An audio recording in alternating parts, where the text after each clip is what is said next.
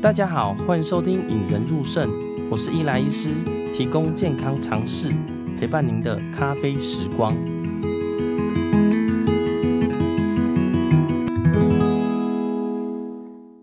今天很开心，欢迎亚洲大学附属医院方佩倩护理师跟赖家翁护理师跟黄太太跟黄先生聊聊啦。那第一个黄先生、黄太太来诊间以后呢，其实我们在洗肾前有把转接到我们的呃卫教师哦，慢性肾脏病位教师。那时候是佩倩接的嘛，吼，佩倩当时你第一个看到黄先生的呃第一印象是怎么样？感觉很严肃，因为他都没什么表情，那人家觉得看不出来到底是紧张呢，还是在生气？都没有，都没有。啊，那黄太太呢？那时候应该黄太太应该。也是很对，然后也是就是没办法接受，所以情绪比较激动一点这样子。第一次有哈，第一次过去的时候情绪有比较激动，还是佩倩当时的稍微再讲一下。没有阿姨就是会不了解啊，所以就会情绪上会比较有反应一点这样子，让人家感受到他的不安。那那在洗肾之前呢、啊，住院以后呢，我们是不是有大概跟你介绍说洗肾是什么嘛？吼。当时渐渐的就会知道洗肾是什么。对，黄先生、黄太太当时呢讲洗肾的是什么呢？都是佩倩还是嘉文来跟你们讲？哎，两个都有。嘉问当时怎么跟他介绍？跟大家再重新讲一下好了。哎，其实那时候我对他们最大的印象，我我们透析模式介绍我们都有一贯的做法嘛。那我对他们的印象就是，对黄先生都不太讲话。嗯，然后都是黄太太在旁边帮他做一切的解答，但是你可以感受到黄太太的认真。可是我要说的是哦，我在喂教整个过程哦，你看黄先生都不讲话哦，他那眼神哦，你就知道他很认真的在听，非常认真的在琢磨我讲过的每一个字这样子。所以其实我觉得他们两个配合度不错，是因为诶我们提出的每一个事情哈，黄太太真的就是很认真的去了解、细问。然后也真的就是以黄先生的生活作息为基准，然后真的是一起讨论出一个最适合他的方式。这样，那我很开心的是，这个方式黄太太做得非常好，然后黄先生也非常的配合，尤其是他们走到最后，这个腹膜透析的管子可以拔掉，我觉得就是真的是他们两个双方配合。当然还有我们宣任医师。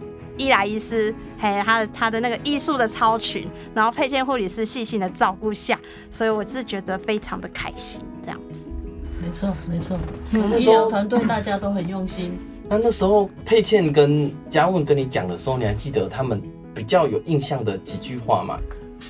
哎、欸，没有嘞。有说洗肾，哎、欸，例如说他讲的哪个地方特别好，或哪个地方讲的特别需要加强的吗？哎、欸，因为第一次来的时候，他们只有跟我们介绍是可以在医院做，或者是在家里做，初步的接触是这样子嘛。嗯、后来就我们两个的讨论，嗯，我我跟我先生的讨论，初步是这个样子啦。嗯、然后后来决定说要在家里洗之后，我才会继续问他们说，哦，这些比较详细的状况这样子。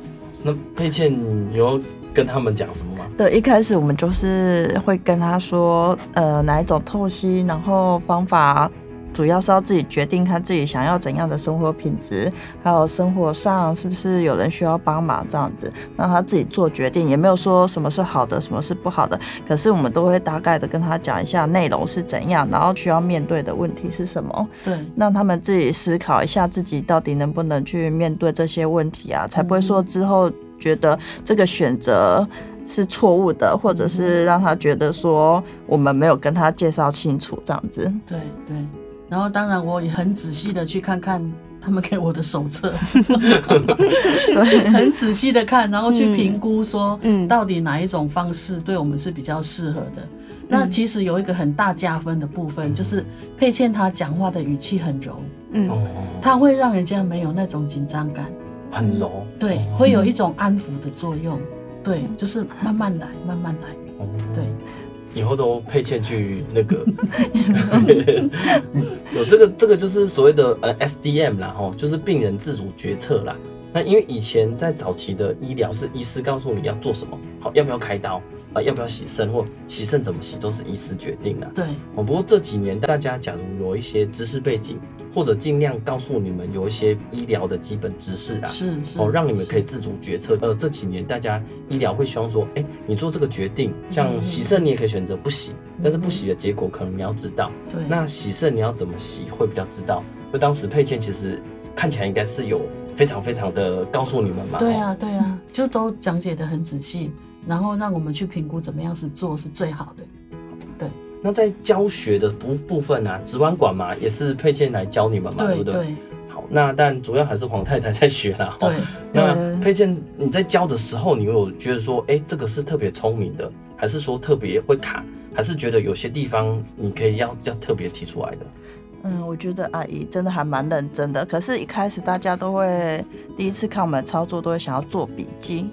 可是，我们都会跟患者说不要做笔记，然后就是先看我们做，因为有时候做笔记就会漏掉一些步骤嘛。所以，主要是看我们操作之后，然后自己再回想之后再写笔记，这样子会比较好。或者，我们也有提供影片，再加强他忘记的部分小细节，这样子。那阿姨那时候就真的很听话。就真的是很专心的在看我操作，对。然后之后他就准备了一个小本子，然后我很想他有本子，然后就出来写，我觉得还蛮特别的。哎、欸，那个本子现在还留着吗？不晓得，不晓得。阿姨不好意思拿出来吗？还是之后做就比较不用再看本子了？哎、欸，不用的啊，即使做几次之后就就不用看本子了，对。然后之后回诊，阿姨也会拿出那个小本子跟我说，因为每次回诊的时候，就是需要跟我说家里还有什么药水量啊，然后还有什么事事情要问的这样子，阿姨会再拿出那个小本子出来。对，我有我有一个习惯，是我今天回诊我要问什么问题，我会先写在本子上，这样我避免我会忘记，然后也会清楚的知道说，哦，我后面可以记录我今天要注意的是这一些事项。我觉得这是一个很好的习惯诶。对，对，常常有来病人来问诊间，然后就也是问一堆哦，可是出去之后又跑进来再问了一堆，对，然后才发现，哎，其实这些都是跟他重复的，对，他可能要问十个问题，其实最后能说只有两三个问题而已。黄太太之前问问的问题，其实都蛮系统化的，对，我就是一个问题可以解决掉很多问题啊，对，对，对，还是要用心呐。还呢，还呢，蹦流这这好诶呢。还自己去 Google 啊？没办没办啊！你当时按怎溜诶？怎么追到他的？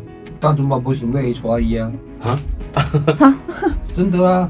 啊，后来怎么传？他他哥哥是是我们同自自己年轻的时候混在一起的啊，混在一起？什么混在一起？同事啦，同事啦哦。刚才在讲哦啊，同事，所以后来就两个就在一起就结婚了。另外一个是同事啊啊他。我不知道他有妹妹啊哦，不晓得啊。后来才发现他妹妹很漂亮，你介意，他都介意留安呢。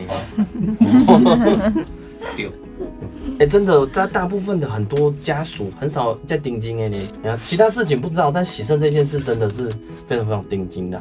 黄先生也很配合，哎，怎么配合？你跟大家讲一下。其实阿姨在做的时候，阿伯都有默默的在看。可是他就是不想自己操作，但是阿姨做什么他都愿意接受这样子，就是都交给他啦。但是你都还是会自己慢慢的看。我会看，嗯，你只要说我就是没有不会了，有时候会忘记。啊，那那时候呢，我们当时是呃慢慢做减量的动作嘛。嗯。那佩倩在减量的过程之中啊，洪太太、洪先生有跟你反映哪些事情嘛？会说会担心说减量的药水变少啊？或者说哪边毒素会高，呢身体状况怎么样？哎、不会，因为我觉得阿姨还蛮懂得去分辨跟观察。那如果有什么状况的话，她也会立刻，阿姨也会立刻跟我们联络，说是不是需要做什么方式，让黄先生不要有什么状况出来这样子。所以我觉得阿姨除了自己会去研究一下，然后判断力也蛮不错的。对这个部分，我会自己判断，我会看他的身体状况。然后去调整那个药水的浓度。嗯，对，我觉得这一点做的还非常好啦。而且其实，脚真的就像黄黄太太说，有用心跟没用心差很多啦。有用心就是你做了某些事情，会看到它的反应。对，哦，例如说你用药水浓度高或低的时候呢，呃，黄先生的脚啊会比较肿，会比较小啊。其实慢慢会用心会发现说，哎、欸，你在做了某些事情，它会进步或退步。对，那当这个经验渐渐累积，嗯。其实就会慢慢获得一些哎、欸、基本的知识跟基本的处置啊。对对对对其实我也是在做中学啦，就像我前面讲的，我根本对这个疾病以前是从来是不知道的，啊，就是碰到了，然后去了解它，是这样子。那哎，嘉、欸、问也是常常之前有碰到一些，我们有一些患者嘛，其实洗肾后有在做减量，嗯、但有些真的后来有脱离啦，嗯、那有些也是洗洗，在脱离过程中又碰到障碍嘛，又慢慢洗回去的。嗯、我们在做减量动作之前，你碰到的一些病人会有跟你反映什么问题吗？有些患者他确实是会担心，说我减量之后毒素会不会上升啊，所以他们就会很定睛。担心减量后肾脏的恶化，后面会来不及弥补。我有个阿伯哦，他就是这样，八十几岁，那他一天洗四包的手洗的腹膜透析液，那其实他的肌酸酐从八哦，然后没有最高，一开始是十三，现在已经降到四。那医师已经有试图跟他讲说，你可以变四包、变三包、变两包，甚至跟他说可以不用洗。那这个阿飞就是因为担心的关系哦，目前还是维持在一天两包，但他的生活品质就很好，水分的也也没有再有肺水肿啊这些状况。那这是这一类的病人呐、那我还有一类的病人，他是哦，他们平常生活都有工作嘛，对不对？呃，他可能是一些公务人员什么的这样子，所以我觉得。有时候他们反而需要一点点的休息。假如说他们的毒素啊，或是他们水分啊，身体状况可以的话，我们可以给他们哈了的一天，一个礼拜休息一天，在医师的许可之下，然后让他们更放松。我觉得这样子对他们也是不错。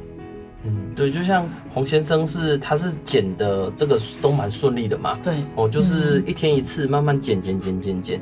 那有些患者是因为他的毒素跟水分有在进步啦，嗯、哦，所以呃，我们的做法是可能周休一日、周休二日，或者两天休一次，哦，就是看呃家属跟病人的配合啦。对，会到完全脱离洗肾的病人其实是没有那么多，哦，但是可以做减量跟增量的这个部分是可以做一些调动的啦。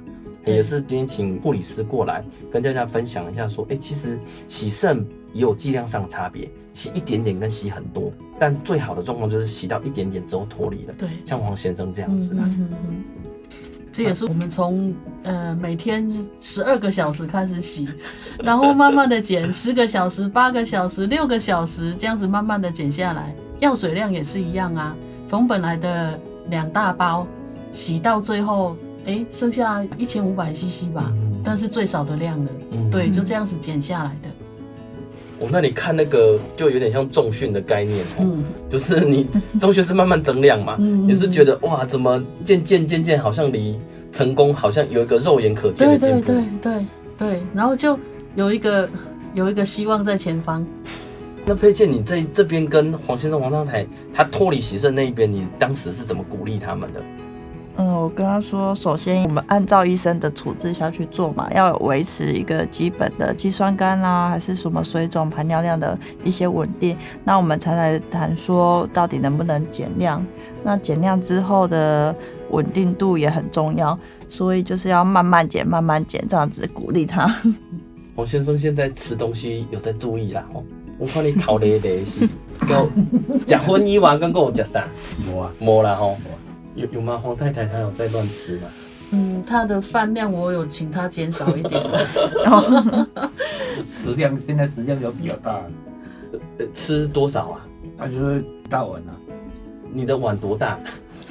哦，这么大哦，这么那蛮大碗的嘞，就是一个手掌整个张开啦。就那种碗工吗？对对对。哦，那你这个也是蛋白质要注意啦。哎呀，你蛋白质也是要有机已经超派去，起码等来啊，你嘛要注意者啦。对啊，会改超了呀。他有时候自己煮菜那个都会加的比较咸一点，我都会跟他提醒。哦，哎、欸，注意哦，要注意哦。嗯，对啊。你老婆给你爆料，你要自己注意，还有不要抽烟啊。尽量改啊。哦，今天有讲，我们有录音，啊，真的有录音。尽量改。那今天谢谢方佩倩护理师、赖江护理师跟黄先生、黄太太一起来上节目啦，聊聊大家的心路历程跟互相的看法。那也请大家多多支持我们节目，有空去 Apple Podcast 留下五颗星跟你的评论啦，有空也来呃引人入胜 FB 粉丝团来留言啦。其实黄太太也是我们粉丝团的一员。对，有话有发现。嗯，谢谢谢谢，今天谢谢大家的收听，谢谢。如果有病人被告知要洗肾，请务必好好配合专业的医疗团队，让我们培养胜利思维，拥有幸福人生。